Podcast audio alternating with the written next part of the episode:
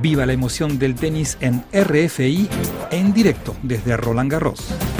Saludos a todos desde la pista central Philippe Chatrier, donde este miércoles Beatriz Haddad Maya hizo historia para el tenis brasileño al imponerse en tres sets a la tunecina Ons Jabeur. Y es que se ha convertido en la primera brasileña en alcanzar unas semifinales de un Gran Slam en 55 años.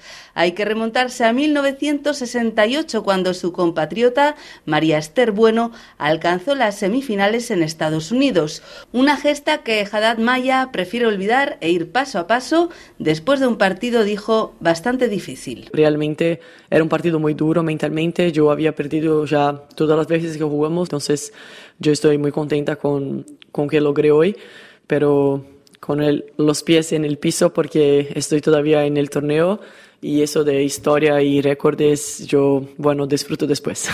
Cabe destacar que esta brasileña es una luchadora nata. En los últimos cuatro partidos ha tenido que remontar un set abajo. Esto nos decía sobre su tenacidad. Es tenis, estamos hablando de sueños, no estamos hablando de muerte, de vida.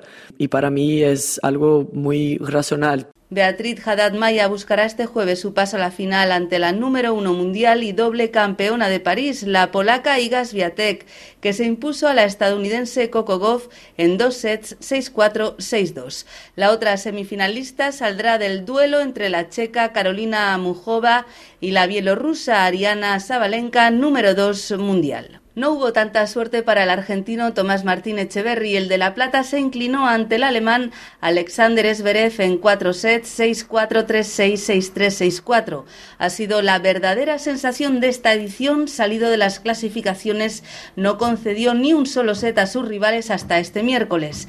Ya lo comparan con Del Potro y Zverev dijo de él que lo veríamos en los cuartos de los grandes torneos en el futuro.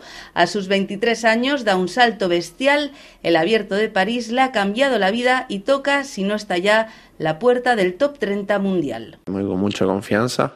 Tratar de llegar a la segunda semana, eso es verdad, siempre fue mi objetivo. Hice cuarto, soy la verdad que también me sentí con chance de ganar el partido. Pero me voy con la cabeza en alto, me voy con la cabeza en alto. Siento que jugué a un nivel muy, muy alto. Y si sigo de esta manera, creo que voy a lograr más resultados.